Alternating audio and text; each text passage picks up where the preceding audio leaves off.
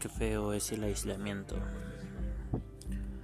No recordaba estar tan solo desde hace mucho tiempo. A veces pienso y digo, ¿será que esto es lo nuevo para este mundo? ¿Será que esto necesitábamos para pensar y decidir qué personas somos y descubrir de lo que somos capaces? No lo sabemos. Pero lo que sí sabemos es que este es un nuevo comienzo.